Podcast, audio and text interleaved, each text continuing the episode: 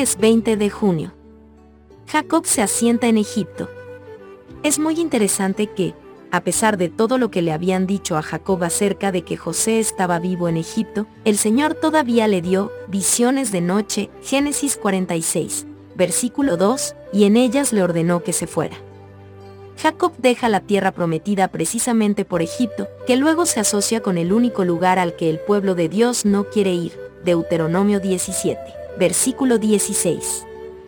Ley Génesis 47. Vino José y lo hizo saber a Faraón, y dijo, mi padre y mis hermanos, y sus ovejas y sus vacas, con todo lo que tienen, han venido de la tierra de Canaán, y he aquí están en la tierra de Gosén.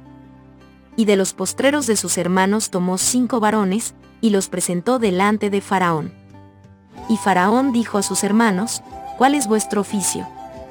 Y ellos respondieron a Faraón, pastores de ovejas son tus siervos, así nosotros como nuestros padres. Dijeron además a Faraón, para morar en esta tierra hemos venido, porque no hay pasto para las ovejas de tus siervos, pues el hambre es grave en la tierra de Canaán. Por tanto, te rogamos ahora que permitas que habiten tus siervos en la tierra de Gosén. Entonces Faraón habló a José, diciendo, Tu padre y tus hermanos han venido a ti. La tierra de Egipto delante de ti está, en lo mejor de la tierra haz habitar a tu padre y a tus hermanos. Habiten en la tierra de Gosén, y si entiendes que hay entre ellos hombres capaces, ponlos por mayorales del ganado mío. También José introdujo a Jacob su padre, y lo presentó delante de Faraón, y Jacob bendijo a Faraón. Y dijo Faraón a Jacob, ¿cuántos son los días de los años de tu vida? Y Jacob respondió a Faraón, los días de los años de mi peregrinación son 130 años pocos y malos han sido los días de los años de mi vida, y no han llegado a los días de los años de la vida de mis padres en los días de su peregrinación. Y Jacob bendijo a Faraón, y salió de la presencia de Faraón. Así José hizo habitar a su padre y a sus hermanos, y les dio posesión en la tierra de Egipto, en lo mejor de la tierra, en la tierra de Ramesés, como mandó Faraón. Y alimentaba José a su padre y a sus hermanos, y a toda la casa de su padre, con pan, según el número de los hijos. No había pan en toda la tierra, y el hambre era muy grave, por lo que desfalleció de hambre la tierra de Egipto y la tierra de Canaán. Y recogió José todo el dinero que había en la tierra de Egipto y en la tierra de Canaán, por los alimentos que de él compraban, y metió José el dinero en casa de Faraón. Acabado el dinero de la tierra de Egipto y de la tierra de Canaán, vino todo Egipto a José, diciendo, Danos pan, ¿por qué moriremos delante de ti, por haberse acabado el dinero? Y José dijo, Dad vuestros ganados y yo os daré por vuestros ganados, si se ha acabado el dinero. Y ellos trajeron sus ganados a José, y José les dio alimentos por caballos, y por el ganado de las ovejas, y por el ganado de las vacas, y por asnos, y les sustentó de pan por todos sus ganados aquel año. Acabado aquel año, vinieron a él el segundo año, y le dijeron, no encubrimos a nuestro Señor que el dinero ciertamente se ha acabado, también el ganado es ya de nuestro Señor. Nada ha quedado delante de nuestro Señor sino nuestros cuerpos y nuestra tierra. ¿Por qué moriremos delante de tus ojos, así nosotros como nuestra tierra? Compranos a nosotros y a nuestra tierra por pan, y seremos nosotros y nuestra tierra siervos de Faraón, y danos semilla para que vivamos y no muramos, y no sea asolada la tierra. Entonces compró José toda la tierra de Egipto para Faraón, pues los egipcios vendieron cada uno sus tierras, porque se agravó el hambre sobre ellos, y la tierra vino a ser de Faraón. Y al pueblo lo hizo pasar a las ciudades, desde un extremo al otro del territorio de Egipto. Solamente la tierra de los sacerdotes no compró, por cuanto los sacerdotes tenían ración de Faraón, y ellos comían la ración que Faraón les daba, por eso no vendieron su tierra. Y José dijo al pueblo, He aquí os he comprado hoy, a vosotros y a vuestra tierra, para Faraón, ved aquí semilla, y sembraréis la tierra. De los frutos daréis el quinto a Faraón, y las cuatro partes serán vuestras para sembrar las tierras, y para vuestro mantenimiento, y de los que están en vuestras casas, y para que coman vuestros niños. Y ellos respondieron, La vida nos has dado, hallemos gracia en ojos de nuestro Señor, y seamos siervos de Faraón.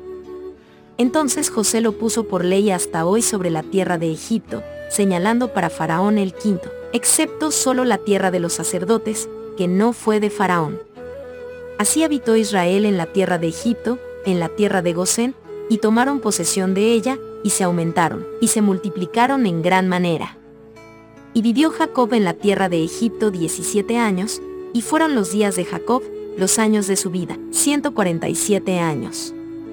Y llegaron los días de Israel para morir, y llamó a José su hijo, y le dijo, Si he hallado ahora gracia en tus ojos, te ruego que pongas tu mano debajo de mi muslo, y harás conmigo misericordia y verdad.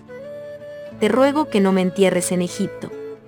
Mas cuando duerma con mis padres, me llevarás de Egipto y me sepultarás en el sepulcro de ellos. Y José respondió, Haré como tú dices. E Israel dijo, Júramelo. Y José le juró. Entonces Israel se inclinó sobre la cabecera de la cama. ¿Qué verdades y principios espirituales podemos encontrar en este relato? José llevó a cinco de sus hermanos para presentarlos a Faraón y para que se les diera la tierra en que iban a establecer sus futuros hogares. La gratitud hacia su primer ministro induciría al monarca a honrarlos con nombramientos para ocupar cargos oficiales. Pero José, leal al culto de Jehová, trató de salvar a sus hermanos de las tentaciones a las que se expondrían en una corte pagana. Por consiguiente, les aconsejó que cuando el rey les preguntase le dijeran francamente su ocupación. Los hijos de Jacob siguieron ese consejo, teniendo cuidado también de manifestar que habían venido a morar temporalmente en la tierra, y no a permanecer allí, reservándose de esa manera el derecho de marcharse cuando lo desearan. El rey les asignó un lugar, como había ofrecido, en lo mejor del país, en la tierra de Gosén. pp 236. Sabiamente también, el faraón no propicia que estos extranjeros se conviertan en mendigos por vivir de la generosidad de su anfitrión. Les pregunta por su oficio, Génesis 47, versículo 3, a fin de que pudieran adaptarse mejor a su nuevo entorno. También se muestra ávido por aprovechar su experiencia, e incluso sugiere que los sirvan como mayorales de su ganado, Génesis 47, versículo 6.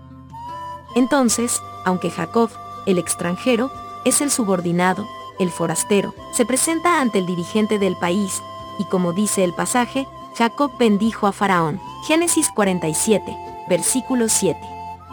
Él, el humilde extranjero, es el que bendice a Faraón, el gobernante del poderoso Egipto. ¿Por qué será así?